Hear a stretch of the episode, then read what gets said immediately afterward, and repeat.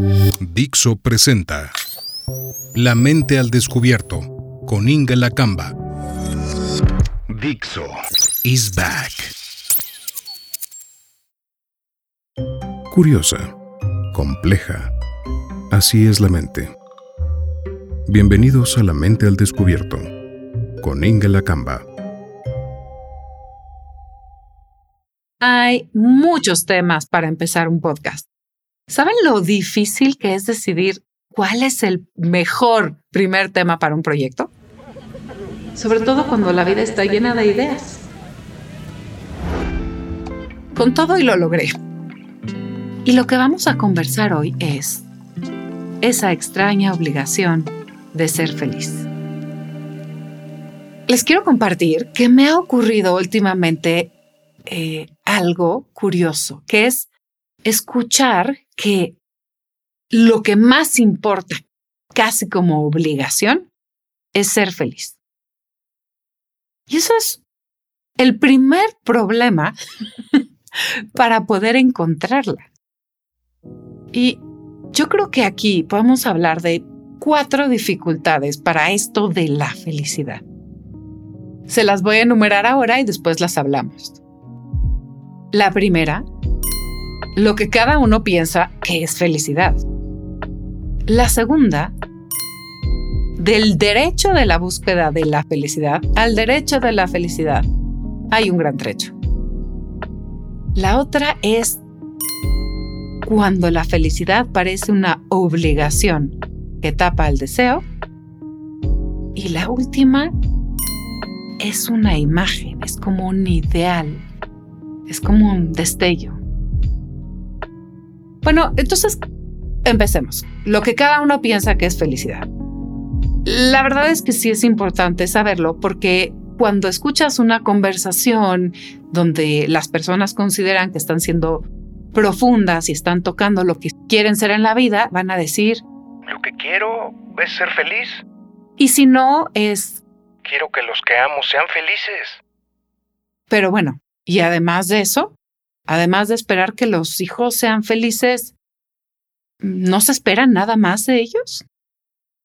Y aquí parece como que una vida feliz es una vida sin contratiempos, pero los contratiempos son parte de la vida. Quien ha vivido no necesita que le digan que la vida no es sin contratiempos.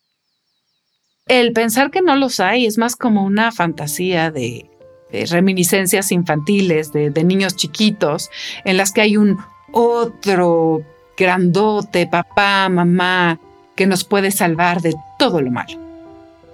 Algo así como un techo protector contra las inclemencias de la vida. Y entonces uno dice, pero ¿cómo? ¿Qué, ¿Qué piensan que es ser feliz? ¿Hacer lo que uno quiere? ¿O si no es eso, satisfacer todas las necesidades? ¿O no quedarse con ningún vacío en la vida? ¿O la ausencia de lo negativo? Esto es increíblemente trivial. Si nos vamos a la origen de la palabra felicidad, fíjense que viene del latín felicitas. Quiere decir fortuna, placer, buena estrella, buen destino. Si se dan cuenta es como algo encaminado a o como una sensación, no hay, no hay puntos logrados. Pero a mí me parece que falta de ideales, hemos convertido a la felicidad en el ideal que hay que perseguir y que si la tenemos, híjole, ya tenemos palomita en la vida. Y aquí vale la pena preguntarnos por qué no pedimos mejor una vida plena. Es una pequeña sugerencia. Pero a ver, ¿qué sería plenitud? ¿No? Si lo vamos a buscar, nos va a decir que es el estado de una persona que ha llegado a su máximo desarrollo. Entonces de ahí, obviamente, significa algo completo. ¿Por qué no querer una vida completa? Que ya es mucho, ¿eh? Pero una vida completa, ¿qué va a querer decir? Para los niños, para la gente que queramos y para nosotros mismos, es que tengamos un máximo de desarrollo, aprender lo que hay que aprender para vivir, para caminar con dignidad, con soltura, con paz cuando se pueda, porque tampoco está garantizada, y con valentía cuando la necesitemos. Ahora, hay otro problema enorme en relación a la felicidad. Y es que pasó de algo que vamos a decir el derecho a la búsqueda de la felicidad al derecho de la felicidad. Y esto lo encontré en un libro de tipo enciclopédico porque incluye un montón de cosas que es Homo Deus. Homo Deus es la secuela de Homo Sapiens que escribió Harari. Y él cuenta esta anécdota que es chiquita, pero vean qué importante es.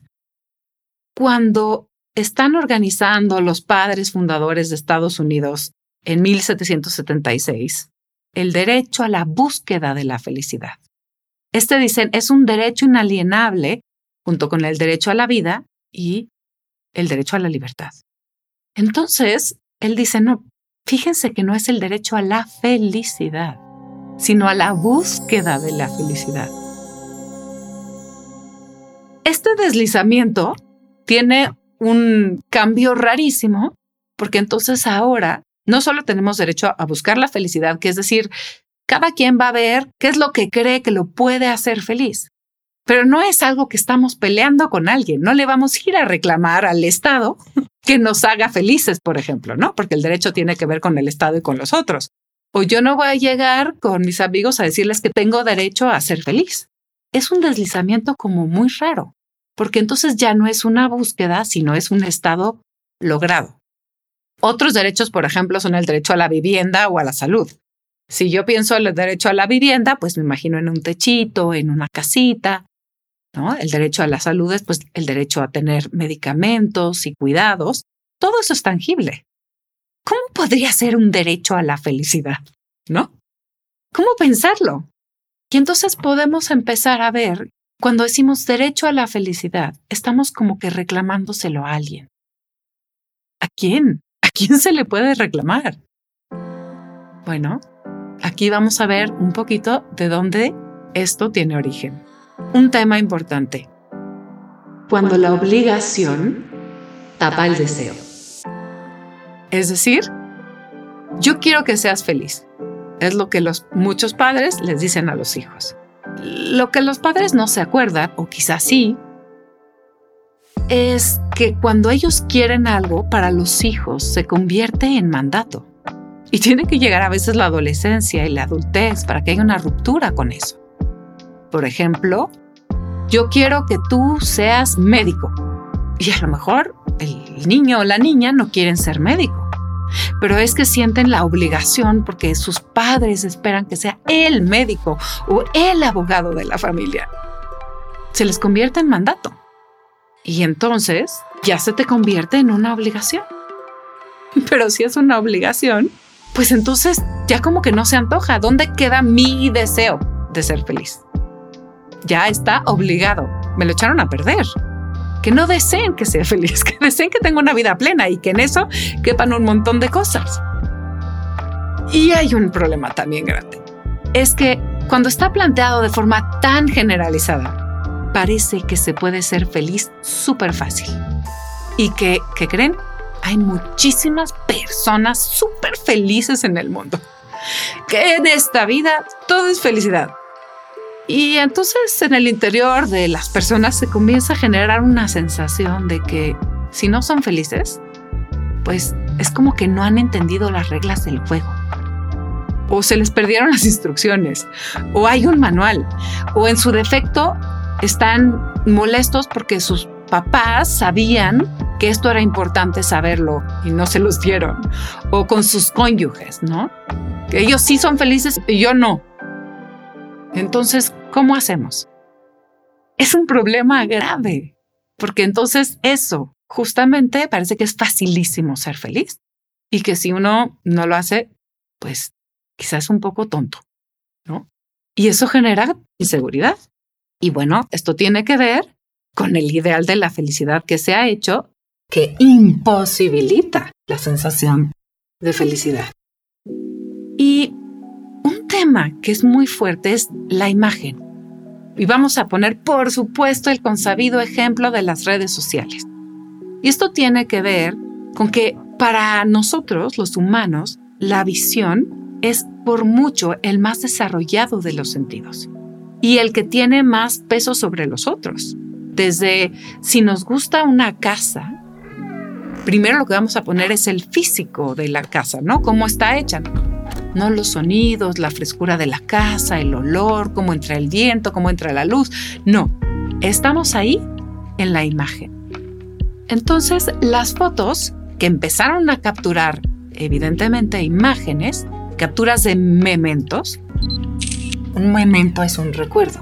Entonces, las fotos pasaron de ser capturas de un recuerdo a ser el ideal máximo de la felicidad, ¿no?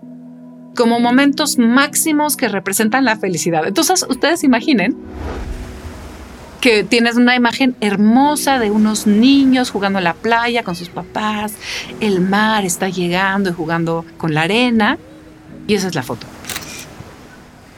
Bueno, sí, pero esa foto es un momento.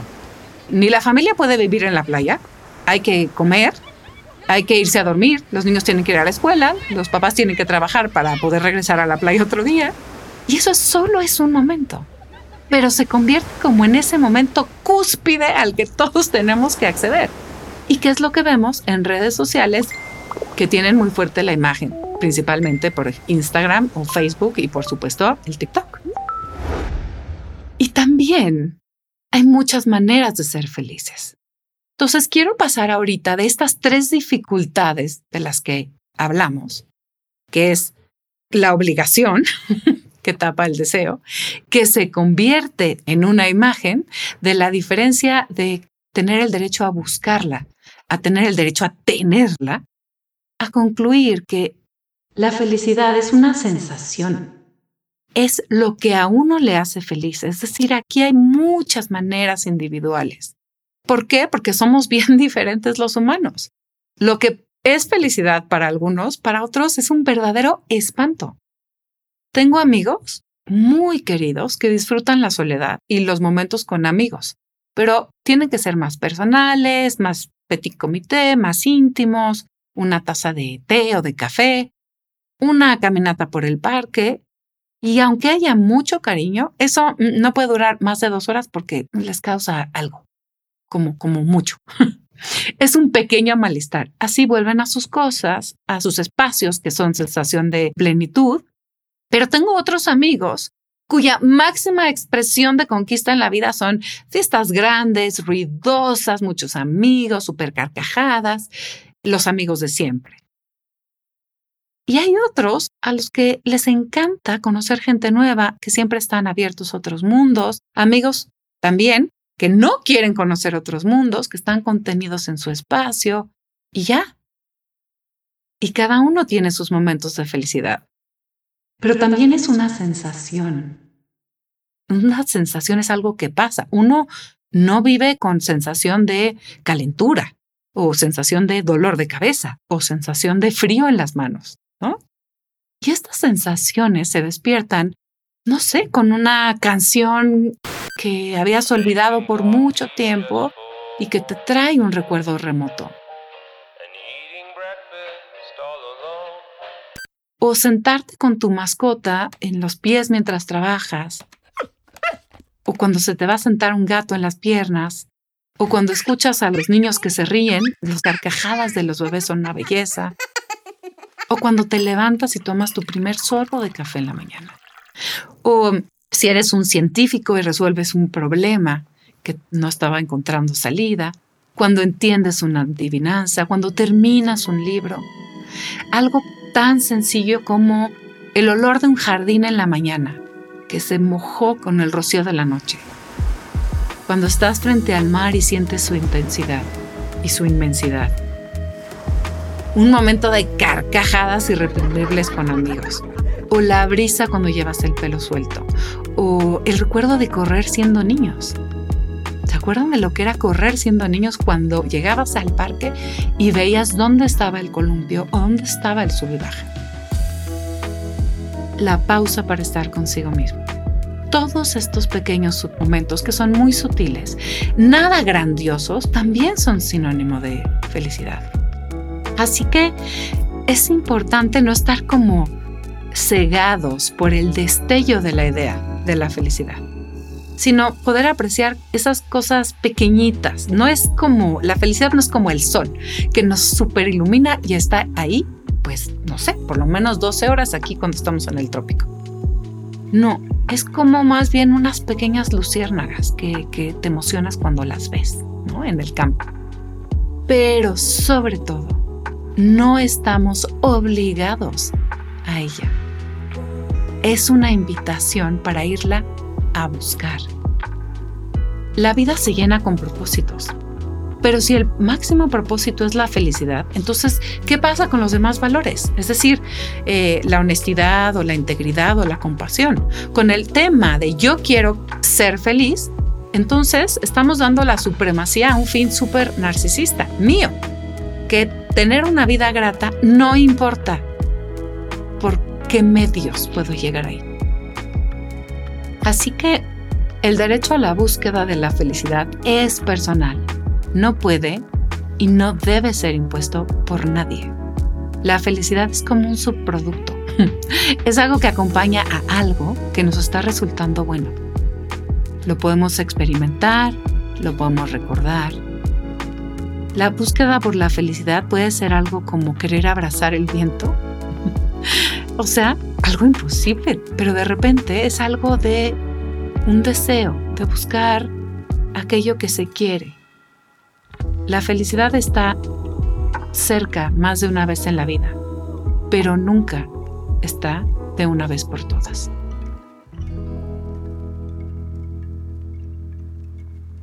Me gustaría dejarlos con una pregunta.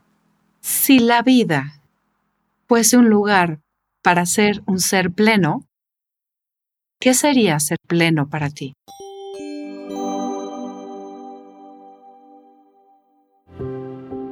Gracias por haber llegado hasta aquí. Si quieren conocer más, visiten mi página www.ingelapsi.com y mi cuenta de Twitter Ingelapsi y la de Instagram también. Necesitamos espacios para pensar juntos, para abrir las conversaciones. Los espero la semana que viene.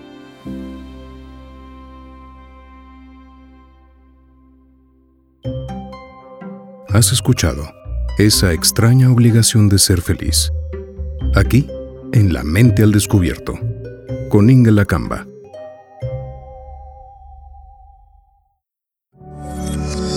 Dixo is back.